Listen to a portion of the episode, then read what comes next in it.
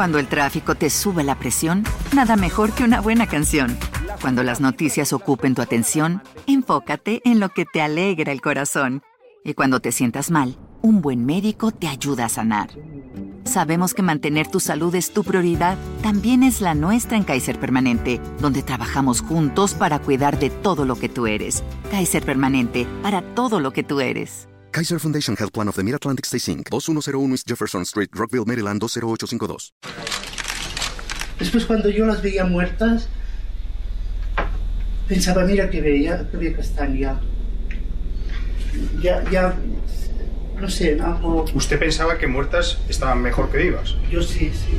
No siempre es sencillo poner un adulto mayor al cuidado de una institución geriátrica o un asilo, especialmente cuando se trata de un ser querido. En estos casos, las familias esperan que esa persona reciba los tratamientos y cuidados adecuados, pero no siempre sucede lo esperado. En diversas ocasiones se han dado casos de abuso o maltrato por parte del personal. No obstante, hay quienes deciden llevar esto hasta las peores instancias. Tal es el caso de Joan Vila, cuyo instinto depredador cobró la víctima de 11 pacientes inocentes en poco más de un año.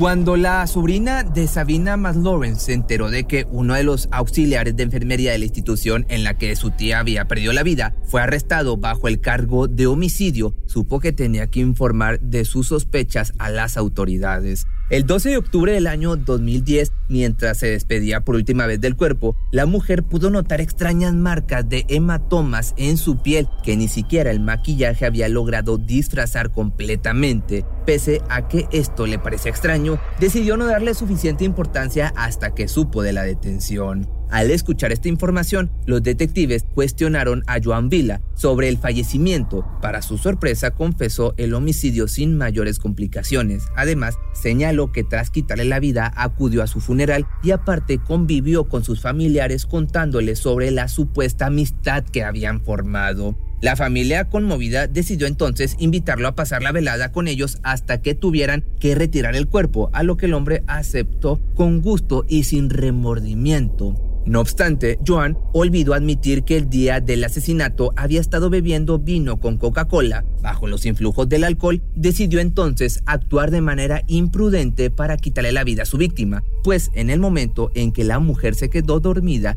él vertió lejía en su boca, algo que le ocasionó quemaduras internas, la falla de distintos órganos vitales y finalmente que pasara mejor vida. Esa misma noche, Joan regresó a casa, tomó una ducha, terminó su botella de vino y se quedó dormido frente a la televisión sin el menor remordimiento por haber cometido su noveno asesinato. Pero aquí la pregunta es, ¿qué lo llevó a cometer actos tan atroces contra los pacientes indefensos? Pues bueno, déjame te platico.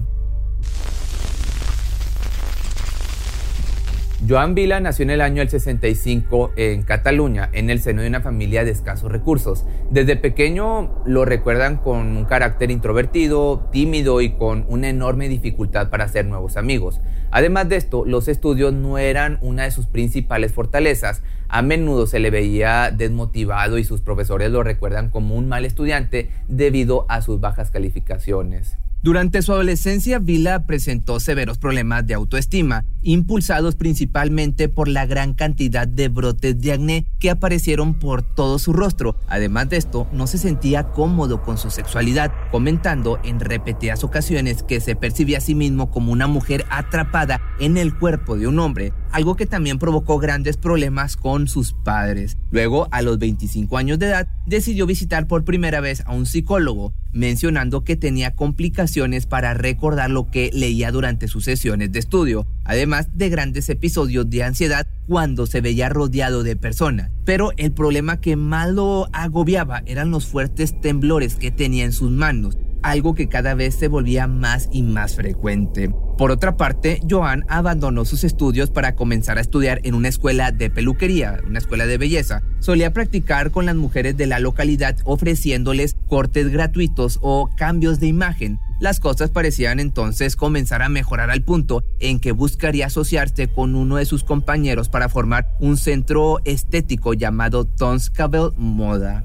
Pero el negocio lamentablemente no prosperó y al poco tiempo decidió probar suerte tomando una formación profesional de quiromasaje, una técnica en la que se utilizan únicamente las manos y tiene como propósito eliminar dolores o estimular los músculos. Pero esta práctica tampoco le traería la satisfacción que buscaba, así que optó por cambiar nuevamente de profesión. Trabajó en restaurantes, fábricas textiles incluso en un centro de esquí. Ya para el año 2000, los problemas emocionales de Vila se hacían cada vez más notorios, además de derivar en síntomas de mayor gravedad. El hombre experimentaba episodios de pánico, crisis de ansiedad, además de confesar que había adquirido una nueva pasión, maquillar a los cuerpos de la morgue de la localidad previo a su funeral, una práctica también conocida como tanatopraxia. Finalmente, Joan encontraría su camino al comenzar sus estudios para convertirse en auxiliar de enfermería. En mayo del año 2005 consiguió su primera oportunidad como parte del personal de la residencia geriátrica El Mirador de Banjoles, una institución privada en la que pasó ocho meses trabajando. De hecho, todos sus compañeros y pacientes le recuerdan con mucho cariño como un hombre trabajador y a la vez amable. A principios del año 2006 comenzaría un nuevo empleo como auxiliar de enfermería en la Caritat de Olot, donde su supervisor era uno de sus psicólogos. El profesional no tuvo ningún problema en admitir a Vila entre los miembros del personal, comenzando a trabajar durante los días festivos y fines de semana, turnos en los que la institución se encontraba corta de personal. Joan pasó los siguientes tres años y medio trabajando arduamente, presentándose a trabajar sin queja alguna, además de mostrar el carácter amable, amable entre comillas, con el que sería recordado en su anterior empleo. Pero en agosto del año 2009, el auxiliar comenzó a cometer sus primeros crímenes utilizando una mezcla de barbitúricos que mezclaba con agua y administraba a los pacientes, causándole que pasaran a mejor vida, pero de una manera sumamente dolorosa. Otro de sus métodos predilectos era inyectar una cantidad inmensa de insulina a los pacientes que sufrían de diabetes. Administrándoles de forma intravenosa, los ataques sucederían con meses de diferencia, por lo que nadie notaba los crímenes que llevaba a cabo, dado que sus víctimas solían ser mujeres de entre los 80 y 95 años de edad que presentaban episodios de demencia senil o fallas hepáticas. Esto pues le permitió salirse con la suya en más de una ocasión. Durante un año y medio, el hombre fingió sorpresa ante cada uno de sus crímenes, comentando a sus compañeros que sentía que estaba maldito pues una gran cantidad de decesos se presentaban durante su turno laboral. No obstante, a principios de octubre del año 2010 comenzó a beber sin control, incluso durante su horario de trabajo, llevándolo a perder todo atisbo de precaución a la hora de quitarle la vida a Sabina.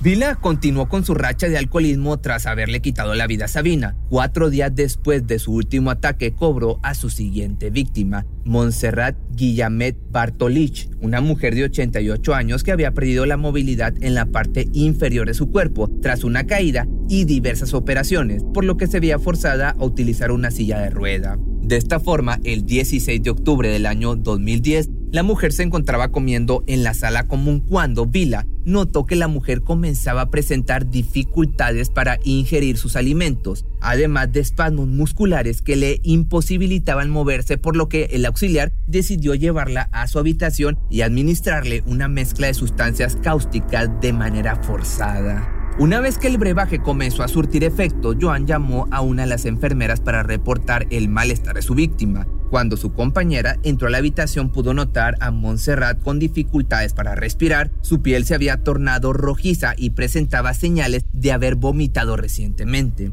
pese a que la enfermera intentó succionar lo que había ingerido, ayudándose con un aparato, no fue suficiente. Desesperada la mujer llamó al servicio de emergencias para que la paciente fuera trasladada a un hospital. Al llegar, los paramédicos la encontraron llena de sudor. Su piel había adquirido un tono azul. Minutos después comenzó a vomitar sangre y perdió la vida lamentablemente. Los médicos notaron que esta mujer presentaba señales de envenenamiento, pero decidieron declarar su fallecimiento como muerte de causas naturales. Nuevamente, el auxiliar había logrado su cometido. El hombre no perdería tiempo para cobrar su siguiente víctima. Al fin de cuentas, tenía suerte. Y al día siguiente, tras haber ingerido la cantidad de alcohol habitual, se dirigió hacia el centro geriátrico, dispuesto a terminar con la vida de la única mujer que parecía haber descubierto su fachada de hombre amable, Paquita Girones Quintana. Gironés, de 85 años, había sido internada en el asilo Fundación La Caridad debido a que comenzó a presentar episodios de demencia senil. Era viuda, sin hijos e internada durante varios años en el asilo. Era, pues, digamos, la víctima perfecta para Joan, que desde su ingreso comenzó a tener pequeñas rencillas con la mujer. Paquita reportó en múltiples ocasiones haber sido objeto de maltratos por parte del auxiliar, señalando que la golpeó, la pinchaba con alfileres, además de que en una ocasión hasta intentó cortarle la respiración con una almohada. Pese a sus constantes quejas sobre el cuidado del hombre, los responsables decidieron hacer caso omiso debido a que consideraron que se trataba del delirio típico de su malestar, pero la situación daría un giro cuando la paciente comenzó a toser y a presentar señales de desorientación. En ese momento, Vila decidió actuar. Tras acudir a su habitación para comprobar su estado, se dirigió al almacén de limpieza y llenó una jeringa con algunos productos del lugar Acto seguido regresó para administrarle la dosis fatal directamente en la boca. Momentos más tarde la mujer comenzó a toser y expulsar ese líquido ingerido, pero poco se pudo hacer para salvarla. Fue trasladada al mismo hospital que Montserrat y desafortunadamente perdió la vida durante el intento por ayudarle. Cuando los médicos inspeccionaron su cuerpo, encontraron quemaduras en las vías respiratorias, por lo que consideraron que la mujer había intentado quitarse la vida. Pero esta teoría quedó descartada cuando se enteraron de que la paciente estaba imposibilitada para moverse. Debido a esto, decidieron llamar a las autoridades para que investigaran un posible homicidio. Los oficiales comenzaron a sospechar que el asesino formaba parte del personal de la institución por lo que decidieron interrogar a todo el personal, entre ellos, pues claro, Joan. Durante los primeros momentos de la entrevista, Joan negó todo conocimiento sobre el estado de la paciente y la forma en que había perdido la vida. Lo único que los detectives tenían como prueba de su participación eran las cintas de vigilancia en las que se le podía ver entrando y saliendo del almacén de limpieza para dirigirse a la habitación de Paquita. Pese a las negativas, los oficiales intentaron engañarlo mencionando que las cámaras lo captaron entrando a la habitación minutos antes de encontrar el cuerpo, por lo que Joan no tuvo más opción que confesar lo que había hecho. Vila admitió haberle suministrado a su víctima una dosis de GM6, esto es un ácido para limpiar superficies. Cuando sabe que tenemos cámaras, él lo reconoce y dice, sí, sí, sé que hay cámaras en la caridad. Se detiene un momento, piensa y dice, he sido yo el que le ha hecho ingerir un líquido a esta persona. Un día después de su arresto, la sobrina de Montserrat informó sus sospechas a los detectives, lo que te platicaba en un principio. Joan, pues no tardó en confesar lo que había hecho, además de señalar que Sabina también fue su víctima. Cuando le dio usted la lejía, estaban solos, usted y ella en la habitación. Ya le había acostado. Sí, sí, estábamos solos, pero no, no, es que no, no pensé en ningún momento que estuviera haciendo un asesinato, nunca, nunca. Por otra parte, el juez dictó que fuera puesto en prisión preventiva. Los gendarmes lo trasladaron al centro penitenciario Bryans 1 en Barcelona. Luego de esto, los detectives comenzaron a indagar en los fallecimientos de otros pacientes dentro de la institución, debido a que desde su ingreso a la institución se habían dado 56 decesos, de los cuales 27 sucedieron durante su horario laboral. Debido a esto, el 19 de noviembre el juez ordenó exhumar los restos de los cuerpos enterrados en el cementerio local para que se realizara un examen toxicológico que permitiera demostrar la presencia de veneno en los cuerpos. Nuevamente este hombre acorralado admitió haber terminado con la vida de ocho pacientes adicionales. El juicio del cuidador dio comienzo ya en el año de 2014, donde más de 120 testimonios fueron presentados en su contra, pero su abogado intentó apelar a su condición mental para evitar una sentencia mayor. Sin embargo, el jurado dictaminó que el hombre no padecía de una psicopatía ni de trastorno de personalidad múltiple, por lo que estaba en perfectas condiciones para enfrentar un proceso legal. En junio del año 2013, un jurado sentenció a Joan a pasar 127 años en prisión tras haberse comprobado que acabó con la vida de 11 pacientes, pero las leyes dictaminan que la sentencia máxima para una persona en prisión es de 40 años, por lo que el hombre podría quedar en libertad a los 89 años.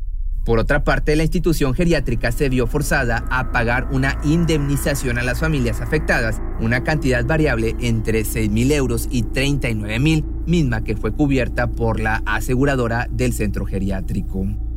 Si te gustó este video no olvides seguirme en mi nueva página de Facebook que me encuentras como Pepe Misterio Documentales. Te voy a estar dejando aquí abajo la liga y nos vemos el día de mañana en un nuevo video o el lunes.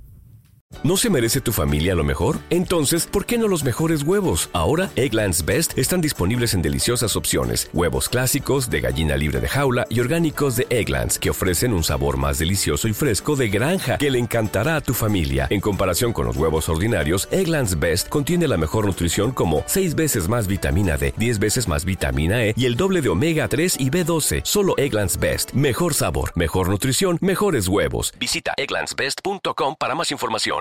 Cuando el tráfico te sube la presión, nada mejor que una buena canción.